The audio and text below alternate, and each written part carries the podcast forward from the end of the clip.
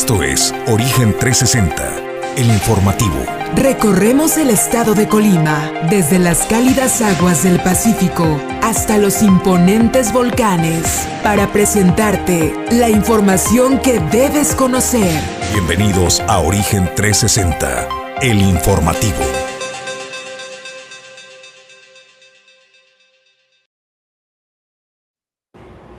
Muy buen día, bendecido martes. Qué gusto poderles saludar desde esta capital económica en el estado de Colima, que es la ciudad y puerto de Manzanillo. Bienvenidos, hoy es martes, es 19 de abril del año 2022. Yo soy Jesús Llanos y como siempre es un gusto darle la bienvenida a mi compañero de Fórmula y Conducción, Julio César González. Vamos con el primer trago de café de la mañana. Julio, muy buen día. Muy buenos días, buenos días al auditorio de Origen 360 que nos sintonizan a través de Origen Informativo. Pues una mañana bastante eh, concurrida, Jesús, tendremos en el estudio en unos minutos al subsecretario de Turismo, Jorge Padilla, pues para hablar del cierre de la temporada vacacional de Semana Santa, eh, cuántos visitantes de rama económica y lo que viene también para el estado de Colima en materia de turismo, pero también tenemos a Maribel Robles, quien es la presidenta del patronato de la Casa Hogar Liborio Espinosa, una entrevista para hacer una invitación a toda la gente, a todos los visitantes, a todos los manzanillenses, a que, a que participemos en un evento a beneficio de la Casa Hogar Liborio Espinosa. Hay mucha más información, quédese con nosotros. Bueno, Aranzazú Figueroa dándole el toque de frescura la mañana de hoy con Cultura Pop. No se la pierda, nos va a hablar del chisme. ¿Les gusta? ¿No? No, no tú. El deporte nacional.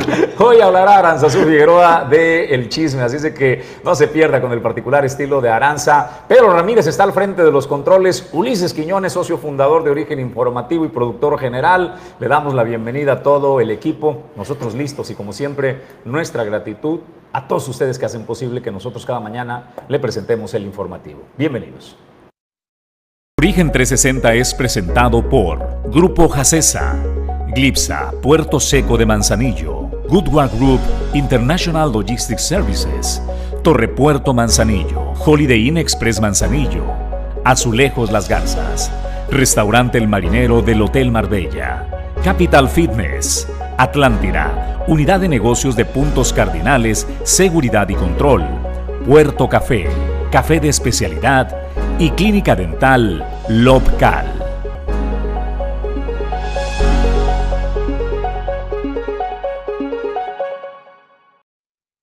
Pues muchísimas gracias a todas estas empresas ícono de la actividad de portuaria de Manzanillo, a las empresas relacionadas al sector servicios de turismo, restaurantes, hoteles que hacen posible que nosotros lleguemos. Muchísimas gracias a el eh, Grupo Jacesa que tiene unidad de negocios diversas como su terminal marítima especializada, transportes eh, y todos los demás servicios que presta Grupo Jacesa. Gracias a Glipsa Puerto de Manzanillo, Glipsa Puerto Seco de Manzanillo, que tiene la característica única de tener eh, una conexión con el ferrocarril con doble espuela. Gracias también, eh, por supuesto, a Goodward Group International Logistics Services, que es parte de eh, Origen 360. A todos ellos, muchísimas gracias. Pues nosotros preparados para presentarle la información de hoy, arrancamos con el tema de esta mañana. Hoy hemos titulado nuestro tema editorial como la división de los mexicanos como estrategia electoral. La división de los mexicanos como estrategia electoral.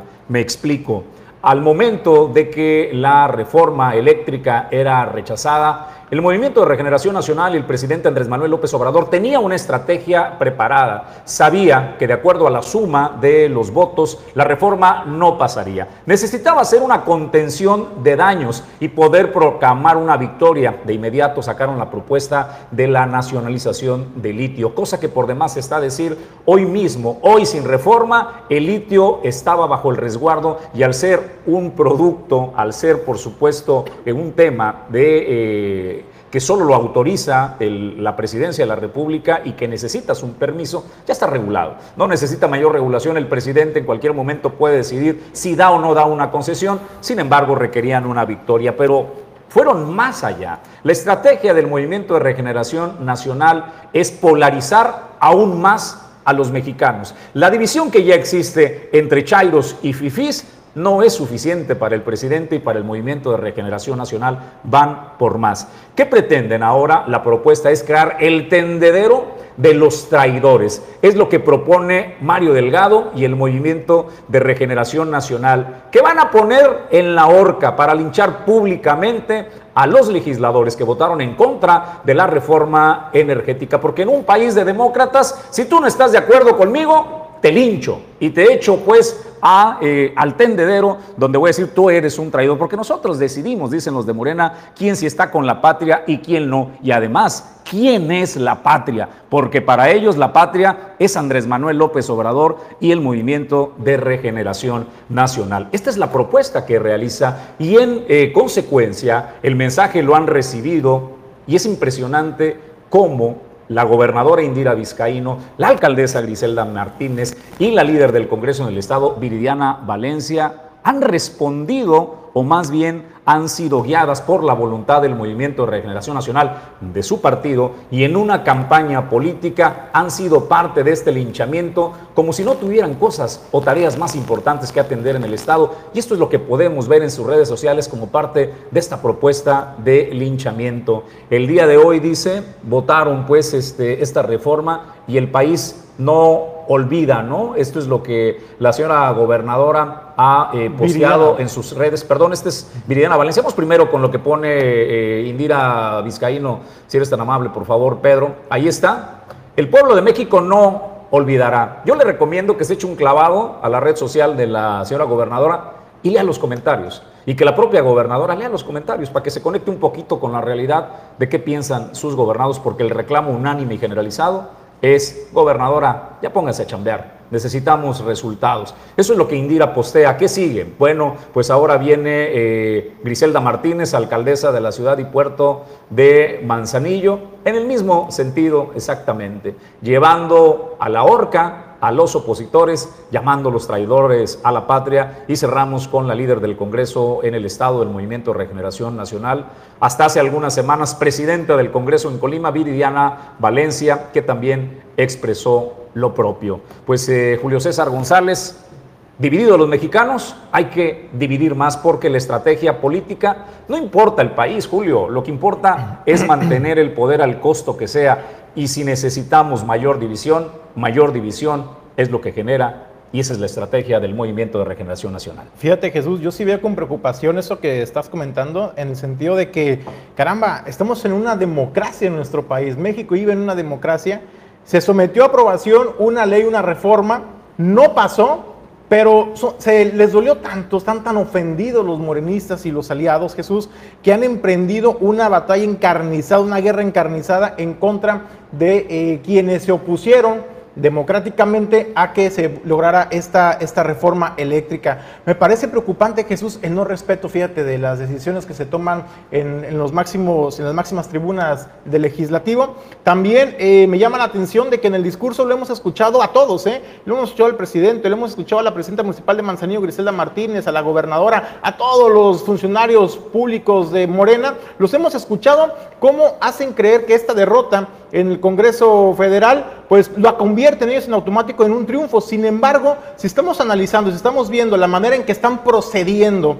con esta saña en contra de quienes votaron en contra de sus pretensiones, pues caramba, eso no habla de un triunfo contundente y sí habla en cambio de que pues les dolió y les escaló bastante el no haber aprobado la reforma eléctrica Jesús. Y me llama la atención también porque incluso a manera de mofa lo veíamos el día de ayer, cómo se presentaban pues este plan B emergente, eh, incluso antes de, votarse la reforma eléctrica, ya habían mandado al Congreso Federal pues esta nueva ley de la ley minera para proteger o nacionalizar el litio, que eso solamente se sirve Jesús para términos mediáticos solamente y obviamente con, con, fines políticos, porque pues el litio, a final de cuentas, siempre ha sido de la nación, se encuentra en el territorio nacional, entonces, pues me parece que es más que nada eh, la forma en la que está vendiendo el grupo parlamentario de Morena y el presidente de la República. Me parece preocupante también, Jesús, desde que la, desde la máxima tribuna, que es la mañanera, y del presidente, eh, se empieza a orquestar esta guerra, esta división, esta polarización social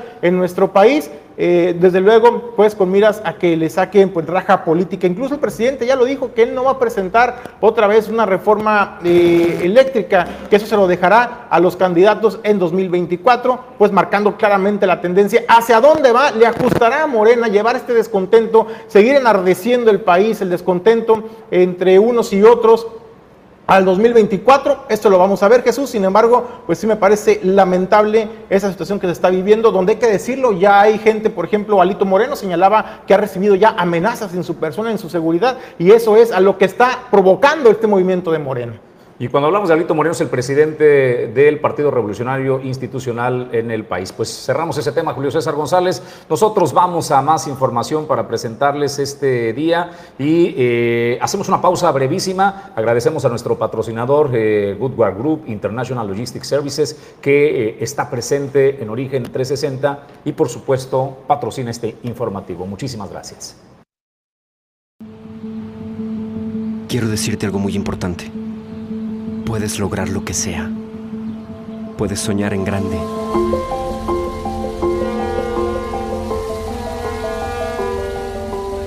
Puedes construir puentes y canales para evitar las barreras y los mares.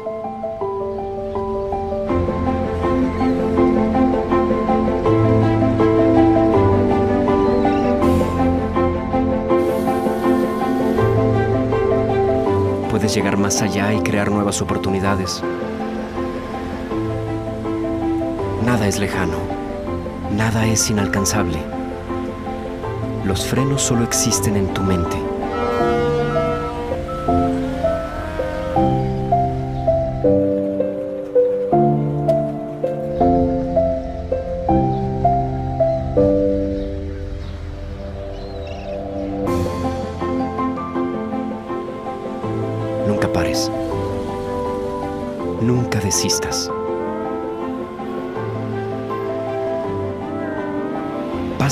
Siempre sigue hacia adelante.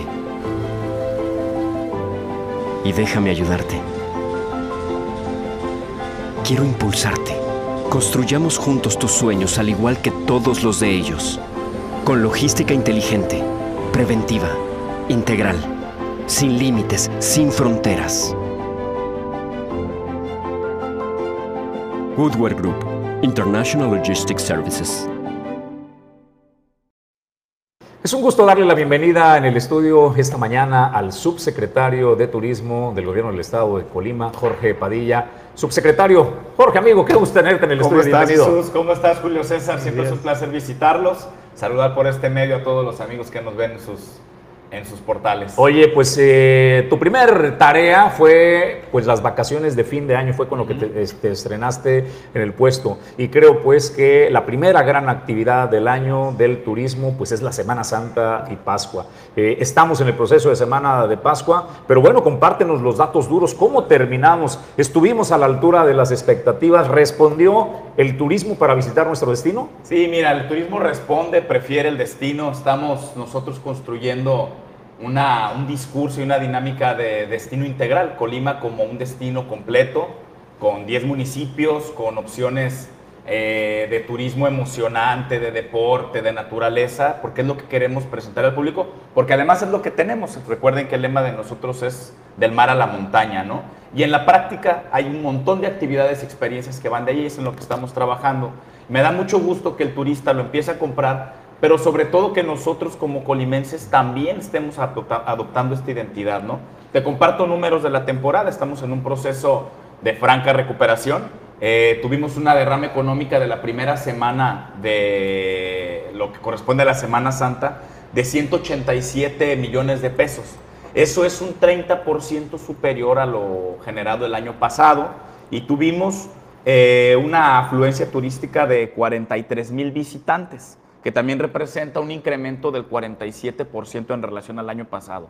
¿Queremos más? Sí queremos posicionar a Colima mejor, merece más este destino y hemos estado con otros números pre-pandemia, ¿no? Entonces estamos trabajando en esta parte de seguir construyendo un destino que genere más dinero para todos. Déjame, este, te abro espacio para preguntarte. Eh, estamos comparando contra el 2021, eh, pero si nos vamos hacia atrás, hacia el 2019, eh, precisamente pre-pandemia, ¿cómo se comportaron los números? Nos falta todavía, estamos, insisto, en un proceso de recuperación. 2021 todavía este, perdón, 2019, habría que comparar contra 2019, Jesús. Sí, a eso me refiero, 2019. Porque de 2020 ni estadísticos se generaron, estuvimos cerrados, ¿no? Estuvimos en la lona, ¿no? Contra 2019 Ajá. estamos presentando números ligeramente menores en afluencia. Traemos 6 mil visitantes menos contra 2019. El camino para la recuperación, pues, todavía Es- está es en construcción. pero- pero es chiquita Es la pequeño, sí, sí, sí, pero nosotros estamos esperando eh, con ambición y con trabajo mejores resultados. Tuvimos temas coyunturales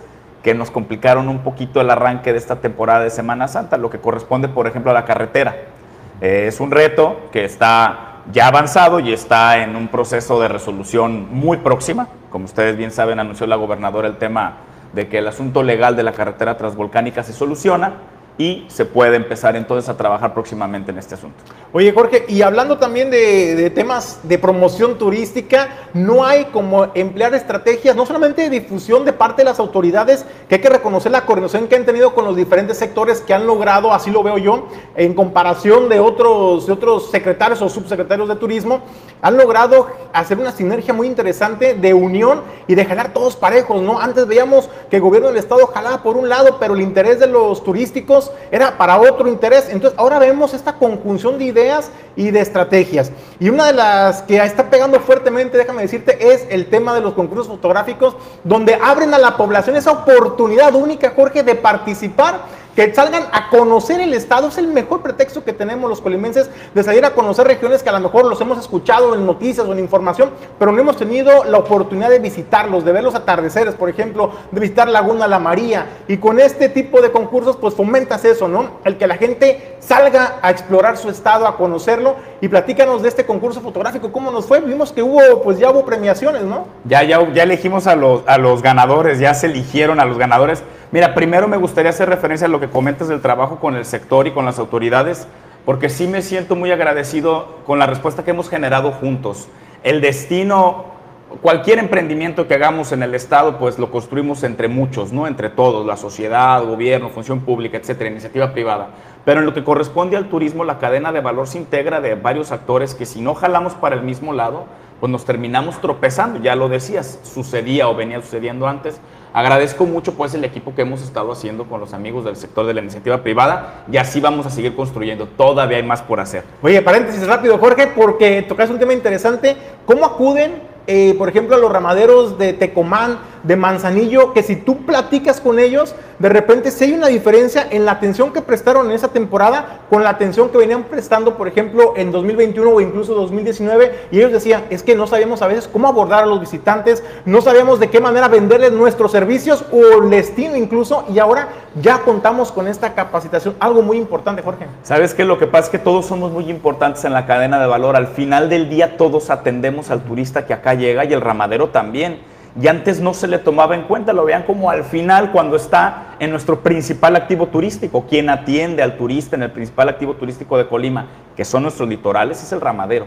Entonces fue interesante, fue muy gratificante para las dos partes volver a conectarnos, que se sintieran tomados en cuenta de manera real. Capacitamos más de 300 personas y es una capacitación que vuelve después de semana de, de- de- cuando termine la temporada, volvemos con temas de servicio al cliente en lo que refiere a coctelería, al emplatado, etcétera, etcétera. Entonces vamos a seguir trabajando. trabajando.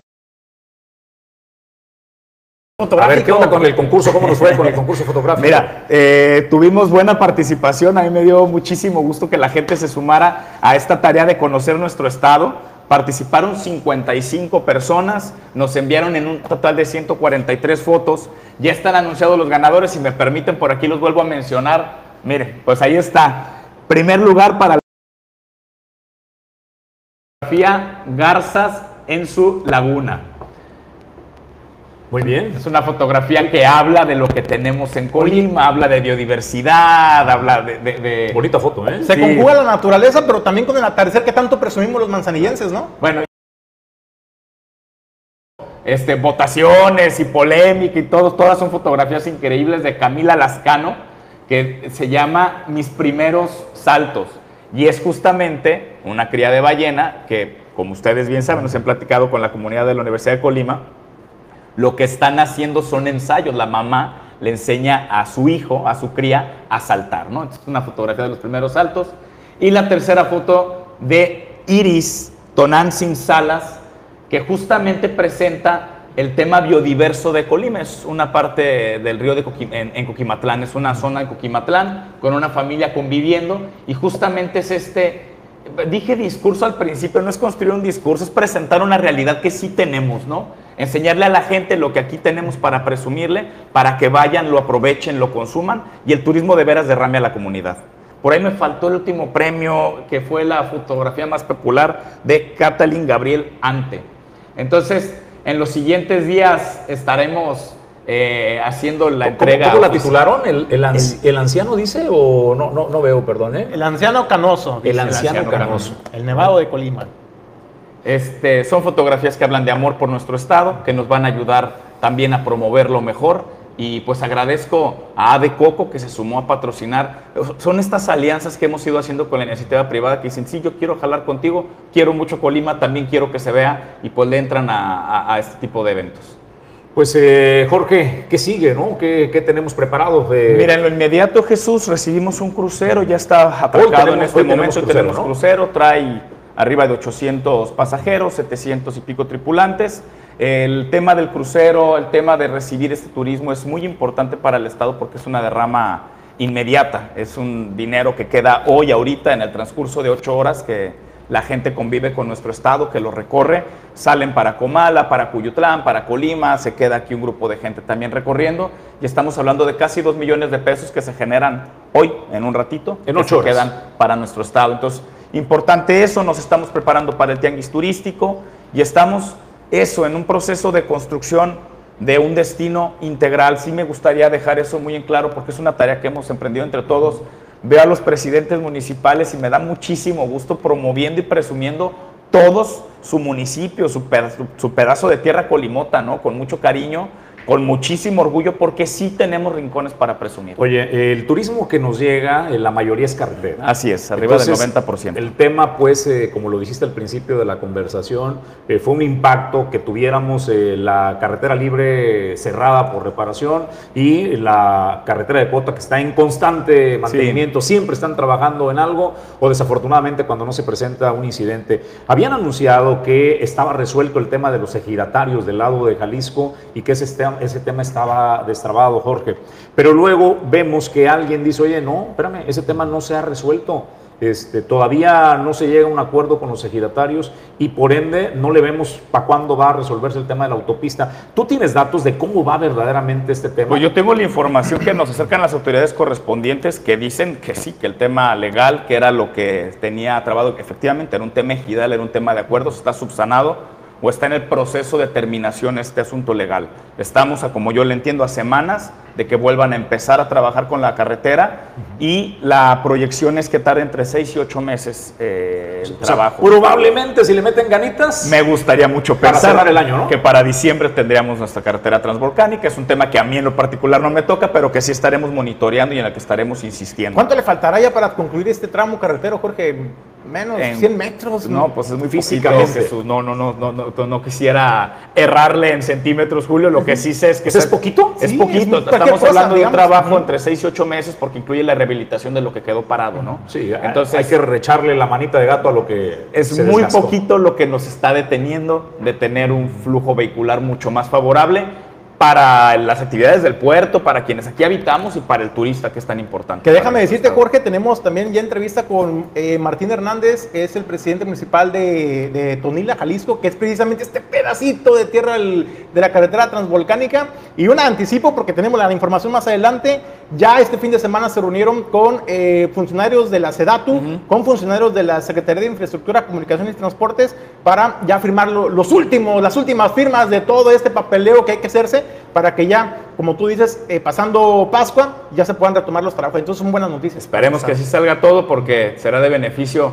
para todos los que vivimos en Colima y quienes nos visitan. Jorge, para cerrar eh, la charla contigo, eh, ¿Cómo llega el turismo aéreo? ¿Qué, ¿Cómo vamos con los convenios? Se cierran charters ahora esta temporada, ¿no? De sí, abril. se va a terminar el tema de los canadienses. Se termina la temporada de canadienses. Este, y viene, estamos en un trabajo constante. Hace ratito, antes de entrar a cámara, platicábamos algo del aeropuerto. Estamos trabajando igual, juntos. Es sector turístico, aeropuerto, gobierno y también la comunidad portuaria porque todos hacemos uso del aeropuerto. Si vamos a construir opciones reales que de verdad representen negocio para las aerolíneas y que se queden prefiriendo nuestro destino, porque les representa un negocio, va a ser juntos. Estamos haciendo el caso. Voy a hacerle la gestión porque me lo dijo una joven, un joven talento este, mexicano que tiene su familia en Manzanillo, tiene que venir más o menos frecuente. Ella vive en Phoenix, en Arizona, trabaja para una empresa tecnológica y anda, anda chambeando. Dijo, oye, es carísimo viajar a, Manzanillo. Ahí díganle a su gobernador, al secretario de turismo, a ver si se puede hacer algo. Me sale mil pesos o, mil cien pesos viajar Guadalajara, eh, Ciudad de México, Guadalajara. Y venir a Manzanillo a veces me resulta el triple del costo. Y eso, Jorge, sin duda es un tema a, resolver. Sí, claro. ¿Por qué esa pues. disparidad de, los Porque necesitamos incrementar la oferta. Necesitamos incrementar la oferta de vuelos. Necesitamos presentar a las aerolíneas, insisto, que somos negocio, porque aquí lo estamos viendo.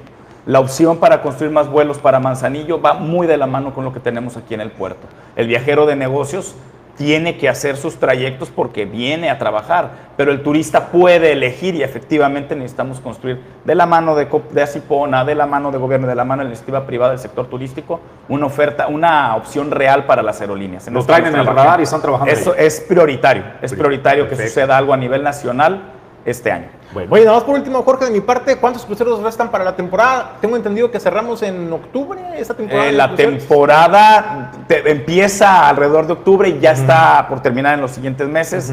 este, te doy el rato más tarde, Julio de cuántos tenemos. Confirmo ahorita con Acipona, cuántos nos restan para terminar la temporada. Y también ahí estamos trabajando fuerte con Acipona porque el crucero llega aquí a Colima, a Manzanillo, porque le es conveniente sin hacer un mayor trabajo de difusión y ya estamos trabajando. aquí ir a tocar puertas para que nos lleguen más cruceros y esta derrama inmediata que se genera con unas horas de atención, pues se incrementa.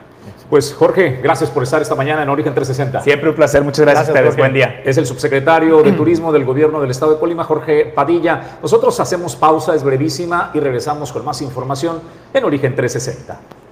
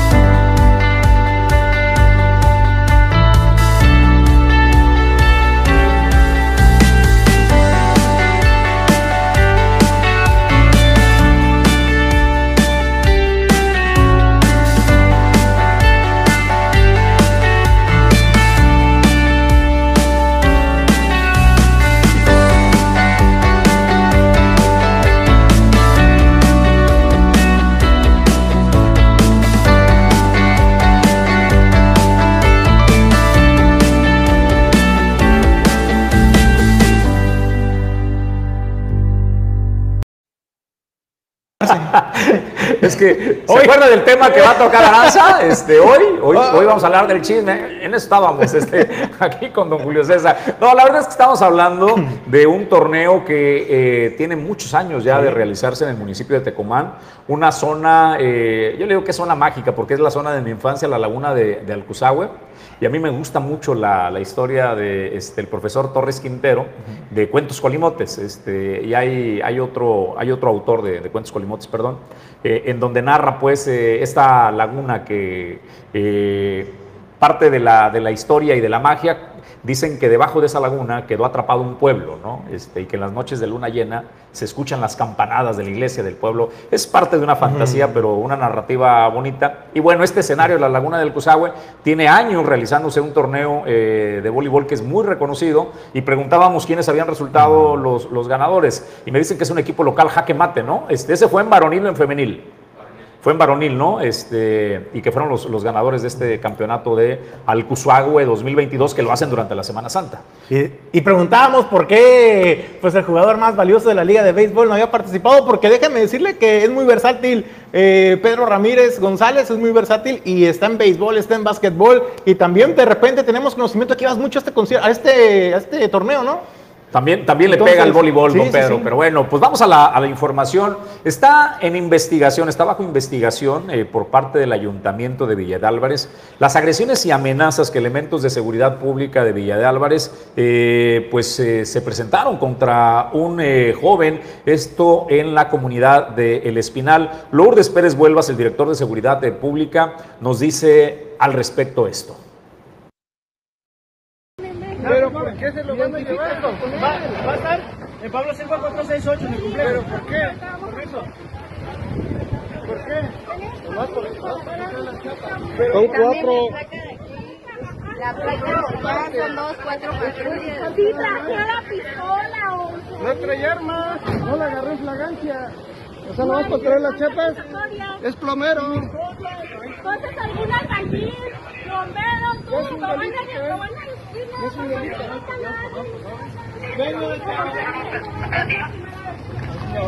no, ya lo estoy grabando.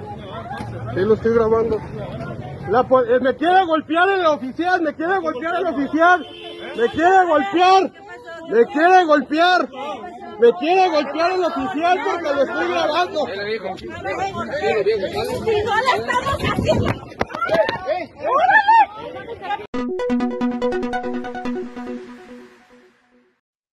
Bueno, pues lo que vio al final es al joven que realiza la denuncia y que llegan por atrás este, y lo toman del, del, cuello y lo someten con una llave. ¿Y qué dice pues al respecto la Dirección de Seguridad Pública del municipio? Emiten este comunicado. A la opinión pública, dice, con relación a los hechos ocurridos este domingo 17 de abril en el Espinal, difundidos a través de redes sociales y de algunos medios digitales en los que vecinos del lugar acusan de una actuación abusiva de personal adscrito a la Dirección de Seguridad Pública de este municipio. Informa, punto uno, por instrucciones de la presidenta municipal Esther Gutiérrez, este asunto fue turnado ya a la Comisión de Servidores eh, del Servicio Profesional de Carrera, Honor y Justicia de esa dirección para que se deslinden responsabilidades. Como punto dos, si derivado de las investigaciones de ese máximo órgano colegiado responsable de velar por la honorabilidad, reputación y conducta del cuerpo policial, se acredita eh, que hubo pues eh, una violación de, eh, y viola las disposiciones legales al reglamento, pues eh, se tendrá pues las sanciones respectivas de acuerdo a lo que nos informan. Como tercer punto, desde el inicio de la actual administración municipal, la instrucción de la alcaldesa Esther Gutiérrez es un, una servidora, dice, es contar con una Dirección General de Seguridad Pública, Tránsito y Vialidad y Protección Civil respetuosa de los derechos humanos, tanto de las víctimas del delito como de los probables infractores de la ley, ya que no se concibe regresar pues la paz y la tranquilidad de Villa de Álvarez con agentes de seguridad pública carentes de la confianza y el respeto ciudadano. Atentamente, la doctora Lourdes Edith Pérez Vuelvas, directora general de Seguridad Pública, Tránsito y Vialidad eh, y Protección Civil de ese municipio. Vaya pues, están atendiendo, Julio César, la denuncia pública que se realizó a través de redes sociales y medios digitales de esta agresión al joven en el Espinal. Pues yo insisto, algo que está haciendo muy bien la alcaldesa Esther Gutiérrez de Villa de Álvarez Jesús es todos estos temas que surgen de pronto en medios de comunicación o en redes sociales de denuncias de personas eh, que salga a dar cuenta de ello, ¿no? Eh, no porque simplemente decida ignorarlo, no estén sucediendo. Y eso es, una, es un ejemplo claro de que después de que trascendió este video en redes sociales, pues se dieron a la tarea de atraer el tema y ahora pues estar abriendo una carpeta de investigación en, la, en el Ayuntamiento de, Villa de Álvarez, en la Dirección de Seguridad Pública, pues para deslindar responsabilidades y evitar que sigan, que se sigan cometiendo estos actos de abuso o presunto abuso de autoridad en contra de los ciudadanos. Mi reconocimiento totalmente a Esther Gutiérrez Jesús. ¿Por qué lo digo? Porque hay otros municipios, hay otros policías municipales que de pronto son señalados también con video y evidencia y y todo lo que usted quiera. Y las autoridades municipales, como en el puerto de Manzanillo, pues dicen, no pasa nada, ignoran esas, estas denuncias ciudadanas, que Ni siquiera hay un pronunciamiento, ¿no? Exactamente. Entonces, por eso el reconocimiento a Esther Gutiérrez. Oye, hablando de Esther, eh, está arrancando el tema de eh, la renovación de luminarias en este municipio de Villa de Álvarez. Es un tema también de seguridad, ¿no? Claro. Oye, Jesús, fíjate, y es que decía la, la alcaldesa Esther Gutiérrez, que fue acompañada por vecinos de diversas colonias que se encuentran sobre esta, este libramiento o avenida Tercer Anillo Periférico, eh, señalaba la alcaldesa que muchas familias salen a hacer ejercicio por el libramiento, por este tercer anillo, pero a veces es lamentable porque tienen que salir o con, el con la luz del celular o con una lámpara para poder eh, pues dar, alusar su camino y no tropezar o caer de pronto en algunos baches. También incluso por el tema de seguridad que hoy en día pues está padeciendo Villa de Álvarez, pues son parte de los esfuerzos que están realizando para tratar de generar un mejor ambiente de seguridad para la población.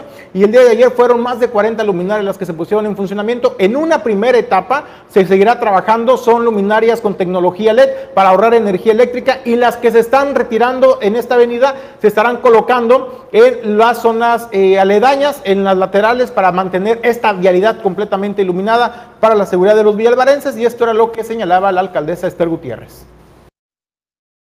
Son una fortaleza muy grande porque es la estructura que nos va a permitir precisamente que sean nuestros ojos y nuestros oídos en cada colonia y en cada bar.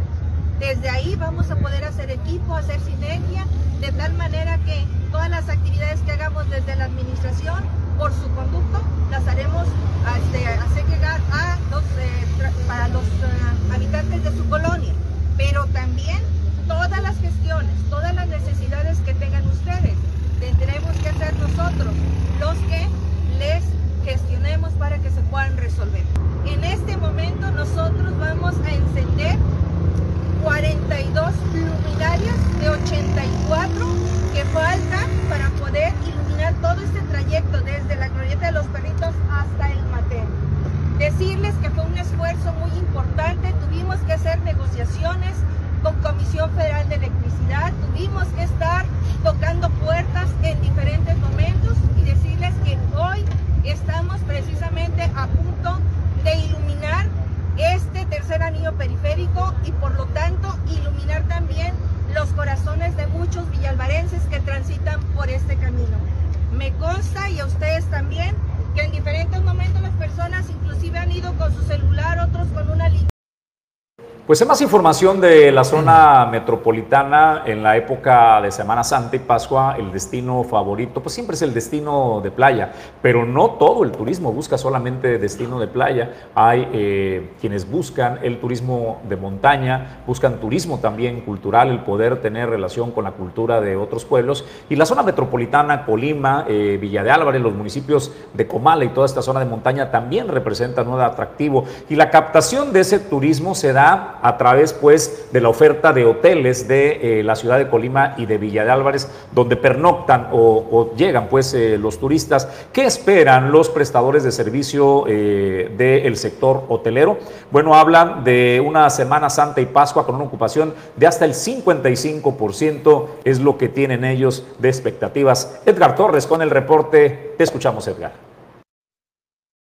La mayor cantidad de turismo se concentra en los destinos de sol y playa. Los hoteleros del norte de Colima consideran que los esfuerzos de los ayuntamientos por atraer a los visitantes y la facilidad para trasladarse en el estado permite también un repunte en la ocupación hotelera, aunque no al mismo nivel que en playa. Así lo expresó Luis Enrique Aguirre Martínez, presidente de la Asociación de Hoteles y Prestadores de Servicios Turísticos en la zona norte de Colima. Y bueno, la gente que nos visita, eh, algunos están una noche, dos noches, pernoctan en la ciudad de Colima y luego visitan las playas eh, como Tecomán, Armería y Manzanillo. Sin embargo, estamos trabajando para que poco a poco venga más turismo a pernoctar aquí en la capital Colima. Nosotros somos la oferta hotelera, los diferentes hoteles de la zona norte estamos listos para recibir a los invitados, pero va de la mano con las campañas.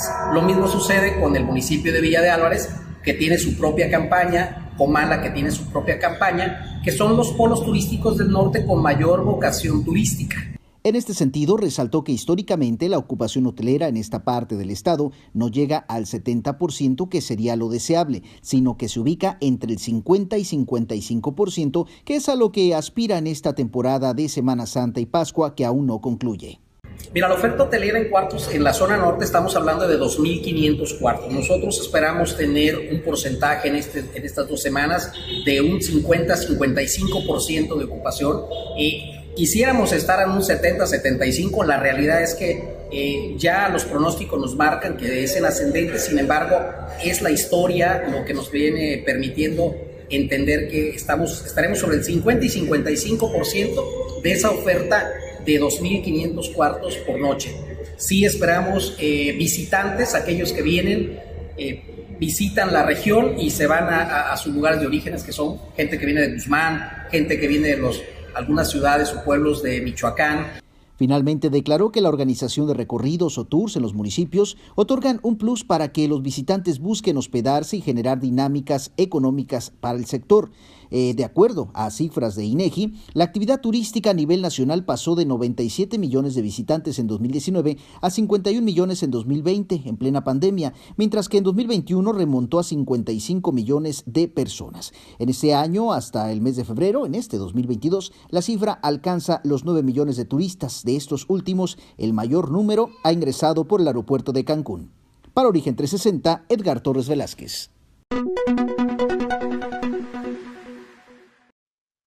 Pues gracias a Edgar Torres por la información. Es martes, es martes de Cultura Pop. Y demos la bienvenida. Necesita intravenoso, este, el cafecito, querida Ana. ¿Cómo estás? Buen día. Hola Jesús, buenos días, buenos días Julio y a todo el auditorio de Origen 360. Pues es un gusto, como siempre, estar aquí con ustedes en martes charlando un poquito acerca de la cultura popular, ¿no? La cultura pop. El día de hoy vamos a hablar pues de algo que dice Jesús es deporte nacional mexicano. Uh, o sea, y si tuvieras que elegir por municipios, ¿qué municipio es el que más lo practica? Yo creo que Tecomán es este... Tecomán sí es pionero, ¿eh?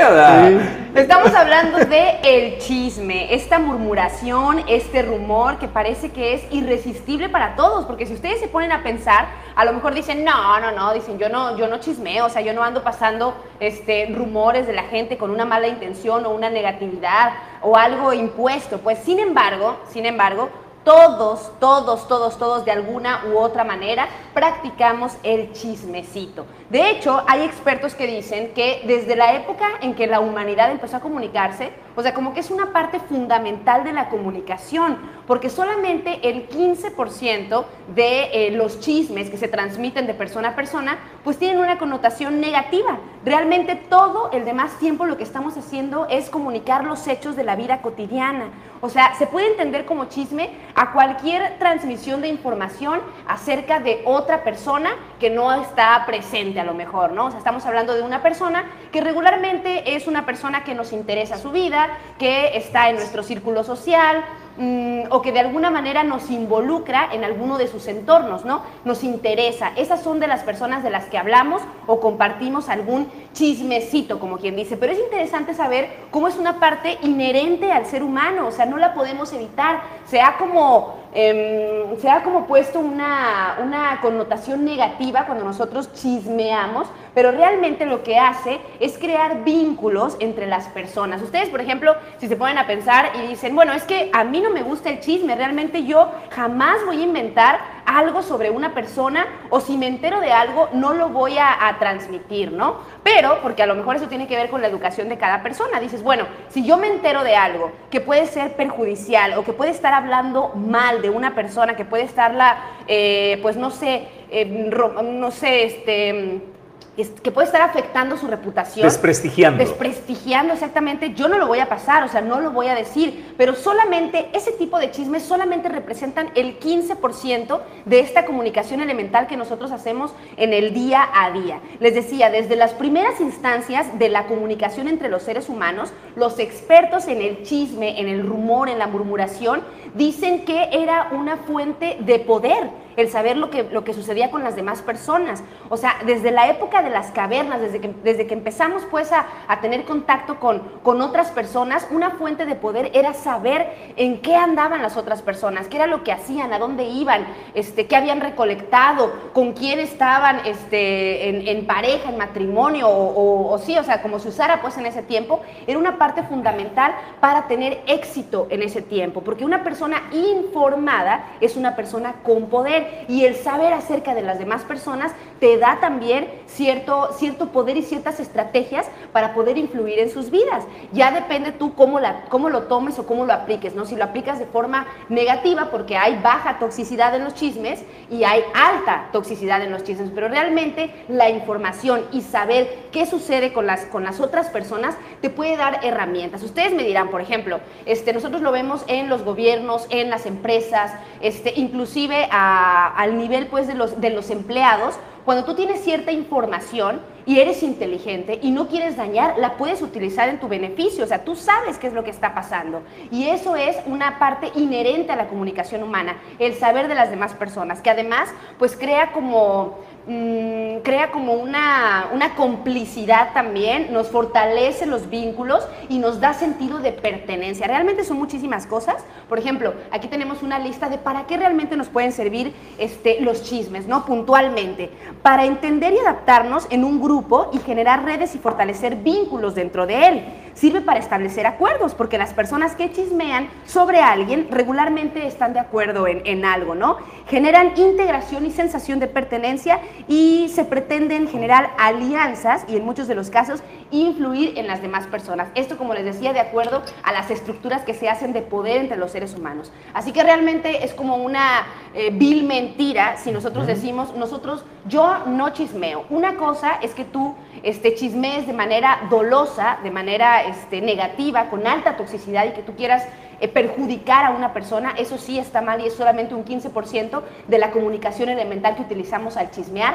Todo lo demás estamos comunicando hechos de la vida cotidiana. ¿Qué es lo que estamos haciendo? ¿Qué es lo que hace fulano de tal? ¿Por qué a lo mejor llegó tarde? Si tuvo que ir al hospital, si tuvo a lo mejor una muerte en su familia. Todo, todo, todo el tiempo estamos comunicando hechos y es una parte inherente y fundamental. No la podemos evitar. Entonces, eso de la comunicación es, una chisme. Es un, es un chismecillo, es un chismecillo a lo mejor un poquito, este, pues no sé, eh, ligero, ¿no? Se puede decir, pero todo el tiempo lo estamos haciendo. A mí me pareció muy interesante esto que decían sobre la, sobre la época, pues, de, de las cavernas, donde el ser humano apenas empezaba como a, a- a dominar el lenguaje y a comunicarse, y que era una parte fundamental para sobresalir el saber en qué andaban las demás personas, porque eso lo utilizabas este, a tu favor. Eso, ¿no? es, eso es lo que más me, me llama la atención de, de- de todo lo que dices, ¿no? La información es poder y utilizar pues esa información eh, para tu beneficio es... eh, Es interesante, es o sea, interesante, saber, ¿no? saber qué es lo que pasa en la vida con las demás personas. De hecho, en los, en los medios de comunicación,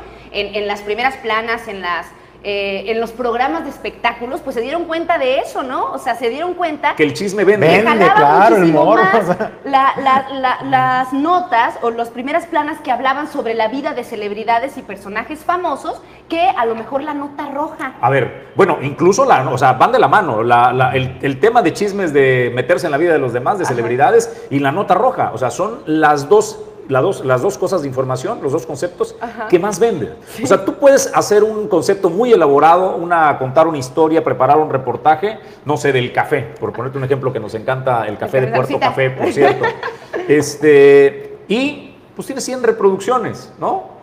O pones, atropella este motociclista al gatito, puta, revienta la, la red, ¿no? Sí, Salvaje motociclista, atropella gatito. O, o- o tal funcionario dijo que tal funcionario este, No, era esto. No, Cachan a la diputada ¿sabes echándose café con no sé quién, ¿no? O sea, Ajá, en un- entonces, eh, ta- totalmente, O, totalmente o- tal diputado senador con pachanga, ¿no? En el Congreso. en el Congreso lleva mariachi. Lleva mariachi, y por ejemplo. bucanas, ¿no? Pero bueno, pues qué interesante ahora el tema del chisme. Es muy, muy interesante. Solamente este, quería como puntualizar algo. Eh, uno regularmente sabe qué tipo de chismes se pueden comunicar y qué tipo de chismes no está bueno comunicarlos, por- comunicarlos porque son perjudiciales para otra persona. Inclusive, aunque a nosotros no nos parezca, lo- lo- los chismes perjudiciales regularmente no son ciertos, regularmente son cosas que las personas se inventan, alguien con el afán precisamente de perjudicar a un tercero. Con ese afán escuchó algo, este, se enteró de algo que es mínimo y regularmente no es cierto, regularmente, ¿no? Puede ser que algún chisme perjudicial, pues sí, algo lleve de verdad, como dicen, ¿no? Yo creo que el chisme es eso, Aranza. O sea, es una parte de verdad, una pizca de verdad, Y pero demás- magnificado o aumentado, ¿no? Entonces, yo creo que es donde ya es el chisme, porque cuando es más información o el contenido informativo, me parece que, que, pues sí, ya- no embonaría en el chisme, pero el chisme creo que sí puede ser si bastante tú lees, nocivo si para tú la lees la definición realmente, o sea, la definición real de la, de la Real Academia Español- Española dice noticia verdadera o falsa o comentario con que generalmente se pretende indisponer a una persona con otras o se murmura de esta. Y en el Diccionario del Español de México dice es una murmuración, es un prejuicio, es algo que se dice entre dientes, algo que se dice en voz baja y sin dar la cara a la persona de la que se está hablando. Es por eso que les decía, o sea, solamente el 15% se utilizan con un afán negativo, pero sucede. Y regularmente las cosas que son negativas son, tienen una pizca nada más de verdad y todo lo demás es inventado con el afán de que haya un pre- eh, un perjuicio hacia, hacia esa persona de la cual se está este, hablando, ¿no? Para que tengamos cuidado, nos decía, por ejemplo, Jesús al entrar por acá, o sea, realmente el chisme es deporte nacional, no nacional, es mundial, o sea, realmente la gente todo el tiempo habla de la gente porque genera este, un placer. A ver, ¿los, si suecos no. también son mitoteros? Todos, no me toda la digan, los ingleses. Todos, ¿Sí? todos, todos, todos. Es una cuestión de la, es una cuestión básica de la comunicación Oye, de los seres humanos. A ver, aquí en el estado, ¿por qué te decía que en Tecomán son así como la capital eh, de- de- del chisme? A ver. allí sacaron el Espíritu Santo que fue y se manifestó en una pared, los duendes que se les manifestaron, este, había oro, y han sacado cada cosa. Ah, yo el pensé que, yo pensé en el que este duende Tecomán. que... El duende de... Ah, no, que visitaba en la noche, El a duende, entrar a el la noche. duende este cachondo que, que visitaba a la señora, ¿verdad? Ahí ha surgido toda esa Toda esta- cosa, historias fabulosas de Tecomán. Por eso digo que dentro de nuestro estado, que todos nos gusta el chisme, pues Tecomán sobresale sin duda alguna. Pero es, es muy evidente, es muy evidente la, el placer que se siente. O sea, cuando tú, cuando alguien te dice, cuando un amigo o alguien de tu entera confianza te dice, te tengo un chismecito, es una cosa así de, "Ay, cuéntamelo todo, por favor, échale. Aunque tú no tengas ya una intención de, de perjudicar, siempre, siempre es algo sabroso que genera vínculos realmente. Bueno, pues cierre con el meme que mejor le parezca este don Pedro Ramírez. ¿Cuál es el, el favorito? El cuéntamelo todo, güey. ¡Ay, eso es buenísimo! Cuando no pausas manches. la música. eh, Y te dejas los audífonos, pero O ni conectados, o ni conectados, pero ahí está. ¿no? Pero ¿por qué pasó eso? ¿Qué? No, Es que se supone que tú traes los auriculares puestos porque estás escuchando tu música, ¿no? no, no, claro, o sea, pero es, pero ¿por qué pasó eso? Ah, estás claro, tú te haces, te el mencillo y dices, ah, Simón, estoy acá escuchando música y te estás chutando toda la información. nos vamos. Muchísimas gracias. Muchísimas gracias, Jesús. Es un gusto, como siempre, estar por acá con ustedes en Cultura Pop. Bueno, pues nosotros vamos a más información. Quédate y acompáñanos con el cafecito ahora Claro. porque tenemos noticias para ustedes. Este es bien importante porque eh, tiene relación con nuestro comercio, eh, todo lo que sale de carga desde el puerto de Manzanillo hacia el resto del país, con el turismo que es importantísimo. Y estamos hablando de la carretera transvolcánica, llamada pomposamente transvolcánica, que no es otra cosa que la autopista Colima-Guadalajara. Martín Hernández, eh, presidente municipal de Tonila, nos da a conocer que hace unos días se reunió con funcionarios de la SEDATU y la Secretaría de Infraestructura, Comunicaciones y Transportes del Gobierno de la República, donde se entregaron ya los permisos faltantes respecto al uso de suelo, con lo que se destraba ya oficialmente el tema de la carretera transvolcánica, que se espera pueda reiniciar los trabajos tan pronto concluye la temporada vacacional de Semana Santa. Y ahora sí, a este señor sí le compete, porque él es el alcalde Sí. de esta zona donde está el conflicto o estaba el conflicto de ejidatarios, y esto ya es información oficial. Lo demás fueron dichos, pero esta es la información que importa. Por el tramo de, la transvolcánica, eh, la información que tenemos nosotros como, como municipio es de que ya está resuelto el tema jurídico. Eh, lo digo, hace unos días tuvimos la, visita de tres dependencias del gobierno federal, hicimos un, recorrido junto con el personal del municipio, el, director de catastro, el director de obras públicas, el secretario general y un servidor, los cuatro, eh, una visita física para eh, se volvió a entregar el, cambio de uso de suelo que se había autorizado ya hacía algunos años aquí por el mismo ayuntamiento, se entregó actualizado, se firmó un acta de, visita pues de este del sitio que ya lo ubicamos, la verdad es que fue de mero trámite, ya ubicamos bien pues las obras por donde van a pasar, este, además tengo el conocimiento, el conocimiento de que ya no hay ninguna eh, situación por, por, resolver, ya están resueltas, ¿verdad? Entonces, eh, lo único que esperamos pues en estos días, y así hemos escuchado, este, que se van a dar inicio con estos importantes eh, trabajos para terminar con, con esta vía. Este, esta acta de visita se firmó con la Secretaría de Comunicaciones y Transportes y con la SEDAT. ¿verdad? Con esas dos dependencias estuvieron aquí, aquí presentes. Bueno, pues eh, ahora sí, tenemos eh, información sólida porque eh, que el ayuntamiento otorgue pues los permisos, se destraba ya esta situación y tenemos pues que eh, comenzarán a basar los trabajos. Apenas concluya la Semana Santa, se retoman los trabajos de esta carretera, esta transvolcánica, para que por fin tengamos una autopista Colima-Guadalajara con cuatro carriles, eh, Julio, y se acaben los cuellos de botella. Es una gran noticia. Lo que representa, ¿no? Para la seguridad de miles de miles de familias que todos los días transitan por esta carretera, pues ahora ya podrán contar con infraestructura segura. Y en otros temas, Jesús, bueno, pues buena, buena información, buenas noticias, porque en el municipio de Coquimatlán de acuerdo a lo que nos reporta nuestro compañero Edgar Torres, se tuvo saldo blanco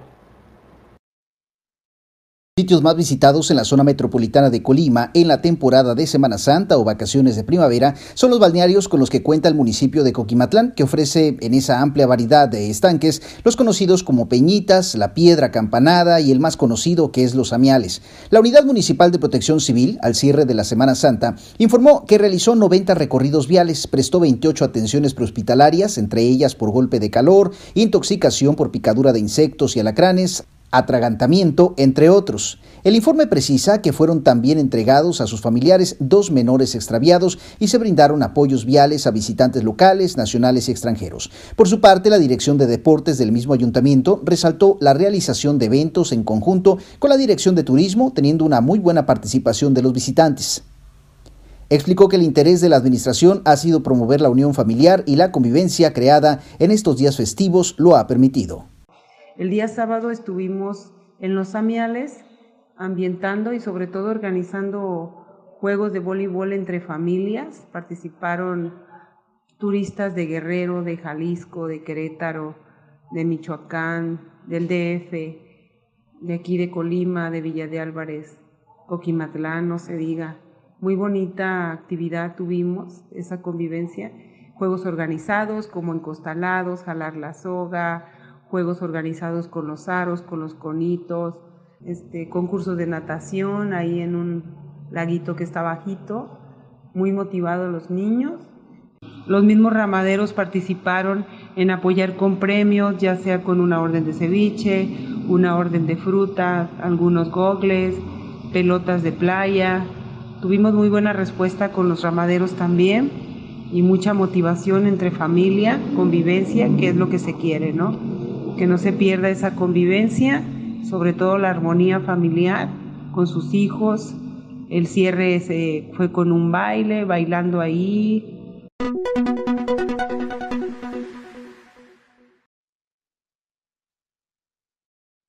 Eh, Julio, amigos del auditorio de Origen 360. En el reporte de barro, los rescatistas de playa eh, nos dan a conocer que lograron pues eh, quitarle de, las aguas a tres personas que estaban en riesgo de ahogarse. Así es que es una muy buena noticia. Esto sucedió en la playa de la audiencia donde estuvieron a punto de morir ahogados. Desafortunadamente, en el caso de Miramar, eh, ya tuvimos la, pérdida de una vida de un varón de 40 años. La buena noticia es que eh, en la playa de la audiencia se rescataron a tres, y esto es lo que se vivió.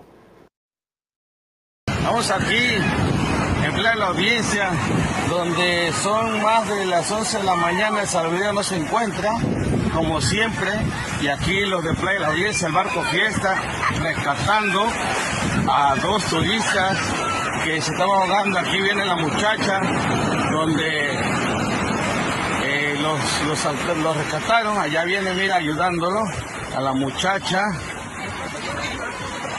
A la muchacha esta. Amiga, salte. amiga, salte, salte, salte. Sí, ahí viene rescatando los, los, altares porque miren, miren dónde están, dónde están los, los salavidas. Bien, gracias. Y le estuvieron chifle, chifle a toda la gente y nadie. Ellos llegaron desde allá, miren, desde allá los traen. Desde allá traen los que están rescatando. Ahí están. Antares Náutica de nuevo demostrando que siempre está pendiente para ayudar al turista. Al turista. Ahí viene Manuel y Johnny, que lo sacaron ahí, mira, con el chaleco. Ahí viene ya. Ya pisó tierra. Ya pisó tierra, ahí está el otro. Este, a este, de la muchacha. Amiga, ¿estás bien? Sí. ¿Sí? ¿Qué pasó? ¿Te arrastró el mal o qué? No, quería ayudar a mi compañero y me ahogó él. ¿Y te ahogó? sí. Pero ya está bien. Sí, ¿Te gracias. sientes bien? Sí, gracias. ¿Segura? Sí, gracias. Qué bueno. Qué bueno. Pues ahora sí, ya con cuidado, amiga, para que no vuelva a suceder, ¿sale? Dios te dio otra oportunidad, amiga, aprovechala. ¿Vale?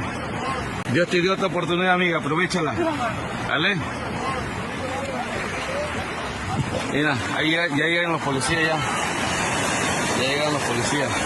Y mira, con zapatitos, todo, no, pues para qué se mojan los tenis. ¿Ya? Ahí está. Mira, ya viene riéndose.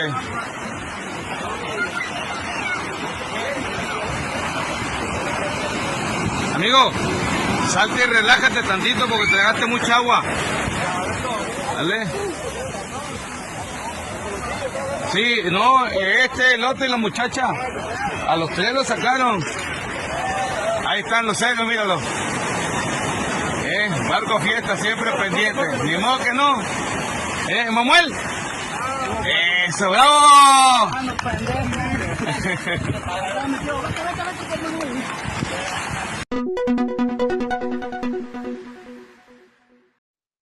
Bueno, resaltar que los rescatistas eh, hacen un gran trabajo, los salvavidas eh, ponen en riesgo, en riesgo su vida en las playas de todo el país, ¿no? Y aquí en el puerto de Manzanillo han dado eh, claros ejemplos de, de valor. En este caso fueron prestadores de servicios, los de las sombrillas, la gente que hace paseos ahí en la, en la banana, los que rescataron a estos turistas de morir ahogados. Así es de que el reconocimiento, tenemos los Sí, nombres. es, es Juan, eh, Johnny Moreno y Manuel Moreno. Ellos fueron los héroes en esta la tarde de ayer. Eh, nada más hacer la precisión porque ustedes escuchan el audio que se cuestionan, se preguntan que no hay guardavidas. Eh, el horario de los guardavidas, en al menos, al menos en esta zona de la audiencia, es a las 12 del día, a partir de las 12 del día, y este incidente ocurrió entre 11 y 11.30 de la mañana, por ese motivo es que no había guardavidas. Afortunadamente, estos prestadores de servicios turísticos náuticos, eh, Juan, eh, Johnny Moreno y Manuel Moreno, se percataron de la situación de emergencia y pues ahí dio las imágenes, no dudaron, eh, con chaleco en mano, pues meterse a tratar de salvar, afortunadamente lo lograron, a estos tres jóvenes que venían de eh, Guadalajara. A lo mejor valdría la pena que eh, Protección Civil pues pudiera reforzar el horario, ¿no? Porque sería muy complicado decirle al bañista, pues no te metas hasta las 12 del mediodía, porque si está en riesgo tu vida no te podemos rescatar hasta esa hora, ¿no? Te puedes ahogar después de las 12 del, del Sí, mediodía este, para poder rescatarte. Hacen una gran labor. Sí, o sea, hay claro. que Sí, sí, reconocerle, sí. es un trabajo físicamente demandante, es muy cansado. Entonces supongo que si entran a las 12 del mediodía, tal vez hasta las 7 de la tarde Sí, de están este, prestando el servicio eh, y tal vez poner otro turno, eh, si es que es posible, que la Secretaría de Marina apoye, pero se han presentado estas condiciones. Julio. Oye Jesús, nada más para, para que la- las personas puedan dimensionar el tipo de desgaste físico que te requiere el intentar siquiera salvar a una persona en el mar, pues usted vio ahí a la chavita en un salvavidas y aún así la estaban ahogando. Ella dice, bueno, yo vi a mi compañero que se estaba ahogando, a mi amigo, me "Yo lancé, traigo salvavidas, iba en voy a el salvavidas rescatarlo". bien cómoda ella, pero pues no la estaba haciendo, señores, la estaban ahogando con todo y salvavidas, entonces es muy delicado eh, y la verdad es que eso implica el reconocimiento al esfuerzo de los salvavidas, pero también de, en este caso en particular de los prestadores de servicios turísticos. Hay una cosa que es el sentido común, que desafortunadamente es el menos común de los sentidos. Entonces, si usted ve que hay eh, una gran corriente, pues no se meta al mar, por experto que sea este, nadando, cuide su vida y también ayúdenos a cuidar la vida de nuestros rescatistas, que son seres humanos igualito que usted, igualitos. Nosotros eh, vamos, eh, la última y nos vamos, don Julio César González. La última y nos vamos, pues saldo blanco, Jesús, también en el municipio de Villa de Álvarez, así nos lo reporta nuestro compañero Edgar Torres. Arranque del operativo de Semana Santa y Pascua, la presidenta municipal de Villa de Álvarez, Tay Gutiérrez Andrade, anunció que se implementaría un completo operativo para proteger a los visitantes y villalborenses en los puntos turísticos que en su mayoría se conforman de balnearios. En este sentido, el director de la Unidad Municipal de Protección Civil, José Mendoza, refirió que se recibió a un aproximado de 6.400 personas en los días fuertes contemplados del miércoles al domingo. Eh, la Unidad Municipal de Protección Civil de Videlbres tuvimos tres destacamentos, uno móvil en el Naranjal, dos fijos, uno en Picachos y uno en Agua Fría, con una afluencia en los tres balnearios aproximadamente de 1.100 vehículos y alrededor de 6.400 personas de miércoles a domingo, donde estuvimos haciendo recorridos por las granjas de Tilapia de Miscuate, Agua Dulce y las lagunas del Naranjal. Respecto a los servicios brindados a los visitantes, resaltó que no se presentaron accidentes que pusieran en riesgo la vida de las personas, ni en carreteras, tampoco en los sitios turísticos, y solamente se atendieron incidentes menores.